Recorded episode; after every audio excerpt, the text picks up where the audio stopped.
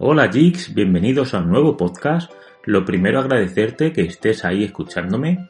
Lo cierto es que cada vez somos más personas los que formamos esta comunidad. Somos más suscriptores en YouTube, más oyentes en Apple Podcasts, en Spotify y en iVoox y cada vez más gente en Instagram y en Twitter.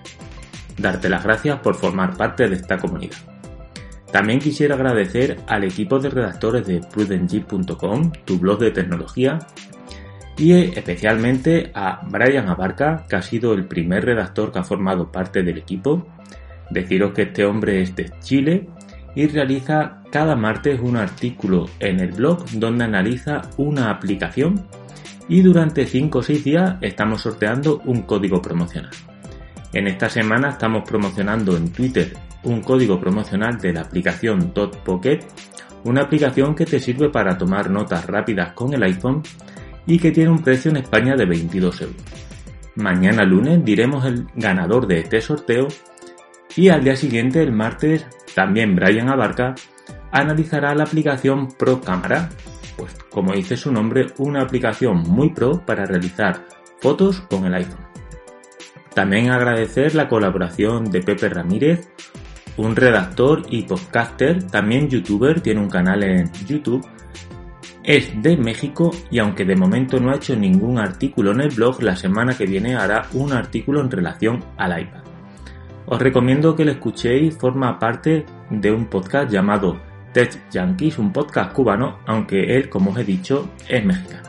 Y por último, hablaremos de Manuel, ha sido el último redactor en incorporarse a este equipo, es diseñador gráfico, fotógrafo y ahora editor web en Prudently. Manuel ya ha publicado un artículo en el blog analizando la aplicación Ushade para monitorizar el rendimiento de nuestro iPhone. Y la semana que viene, con suerte, conoceréis a dos nuevos redactores. Dar las gracias al equipo de redactores, lo primero decir que son grandes personas, pero es que además son grandes apasionados de la tecnología y el mundo Apple y hacen que este proyecto cada vez vaya mejor y sea más grande. Si tú también quieres formar parte de este equipo como lo hacen ellos y colaborar cuando quieras en el blog o en un podcast, háblame por Twitter, por Telegram y nos pondremos de acuerdo. Vamos a analizar las noticias que han acontecido a lo largo de la semana con respecto al mundo Apple, así que vamos con la intro y comenzamos.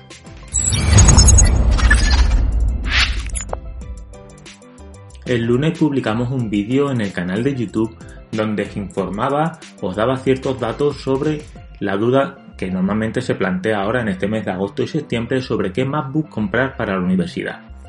Ahí te daba ciertos consejos para comprar un equipo barato y más o menos las características que debe tener tu equipo según la carrera que vayas a estudiar en la universidad. También teniendo en cuenta que después de la carrera seguirás usando el equipo porque un equipo de Apple, un MacBook por ejemplo, te puede durar perfectamente 7, 8, 9 o incluso 10 años. También el lunes vimos cómo Apple se enfrentaba al fabricante de auriculares COS que le demandó por infringir varias patentes. Apple por su parte ha mostrado un informe donde demuestra que no ha infringido ninguna de las patentes de las que le acusa COS de haber infringido. El martes analizamos la aplicación que te he mencionado, Talk Pocket. Es una aplicación que sirve para tomar notas rápidas con nuestro iPhone. Ciertamente es muy útil, aunque es un poco costosa. Te informo que la estamos sorteando. Hasta mañana puedes participar antes de que realice el sorteo y a lo largo de mañana diré el ganador de este código promocional para poder usar la aplicación de manera gratuita. También el martes tuvimos una colaboración en el blog de Albert Tech es un chico que crea el proyecto Tecnocode Plus y el podcast Tech Yankees. En esta ocasión nos mencionó los secretos escondidos en la aplicación recordatorio que además en iOS 14 tiene un widget que la verdad es bastante bonito y funcional. Os recomiendo que paséis por el blog y leáis el artículo de este colaborador. El miércoles Manuel analizó la aplicación Usage, una app para monitorizar el rendimiento de nuestro iPhone, y ha sido el primer artículo de este redactor y la verdad es que es muy interesante y además la aplicación no tiene coste, es gratuita. El siguiente desafío del Apple Watch es el desafío de parques naturales que se viene repitiendo por estas fechas cada año y en esta ocasión se celebrará el 30 de agosto. Simplemente recorriendo 1,6 millas puedes desbloquear las pegatinas que lograrás al completar el desafío. Como no, tenemos que hablar de Fortnite y Epic Games, que ha roto el acuerdo que tienen con la Apple Store sobre las formas de trabajar en la plataforma de aplicaciones de Apple. Desde mi punto de vista, simplemente creo que Fortnite Epic Games ha buscado el confrontamiento, la pelea, para ganar publicidad e intentar echarle un pulso a Apple por las condiciones que tienen en su Apple Store. Pero debemos tener en cuenta que es una plataforma de Apple y el que quiere entrar en el juego pues tiene que adaptarse a esas normas. Igual que un youtuber acepta las normas que pone YouTube sobre el uso de su plataforma. En el momento que tú empieces a monetizar el canal, que debes tener al menos 1000 suscriptores y 4000 horas de visualización, YouTube se quedará al 45% de tus beneficios.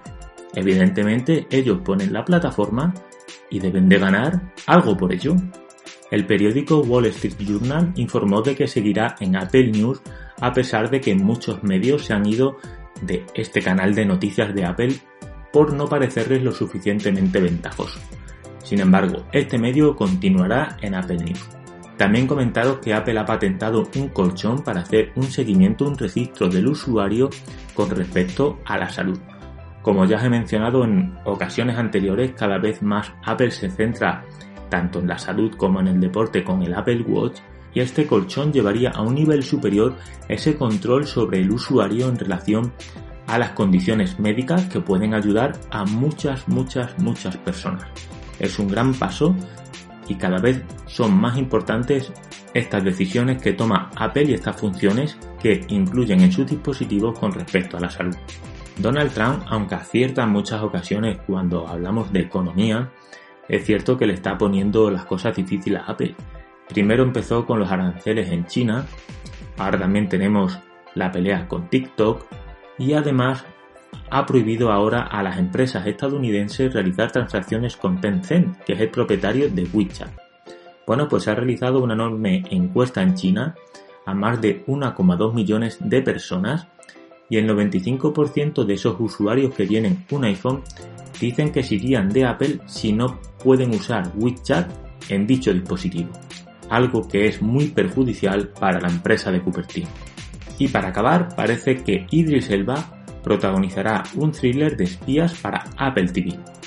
Deciros también que este viernes grabé un podcast a las 10 de la noche y acabamos casi a las 11 y media con Albert Tech de Tech Yankees y con Diego García del proyecto Poder Max. Pero parece que hubo un problema con el audio y finalmente no pudimos publicar el podcast el sábado como teníamos pensado y quizás con suerte lo podamos grabar de nuevo la semana que viene y lanzarlo cualquier día de la semana. Y recordaros que estoy haciendo un sorteo también en YouTube, estoy sorteando unos auriculares que cuentan con 18 horas de autonomía, tienen un estuche de carga y también cuentan con cancelación de ruido y Bluetooth 5.0. Hemos llegado a los 300 suscriptores, el canal de YouTube está funcionando realmente bien. Espero poder seguir haciendo contenido de calidad que os guste y que os atraiga.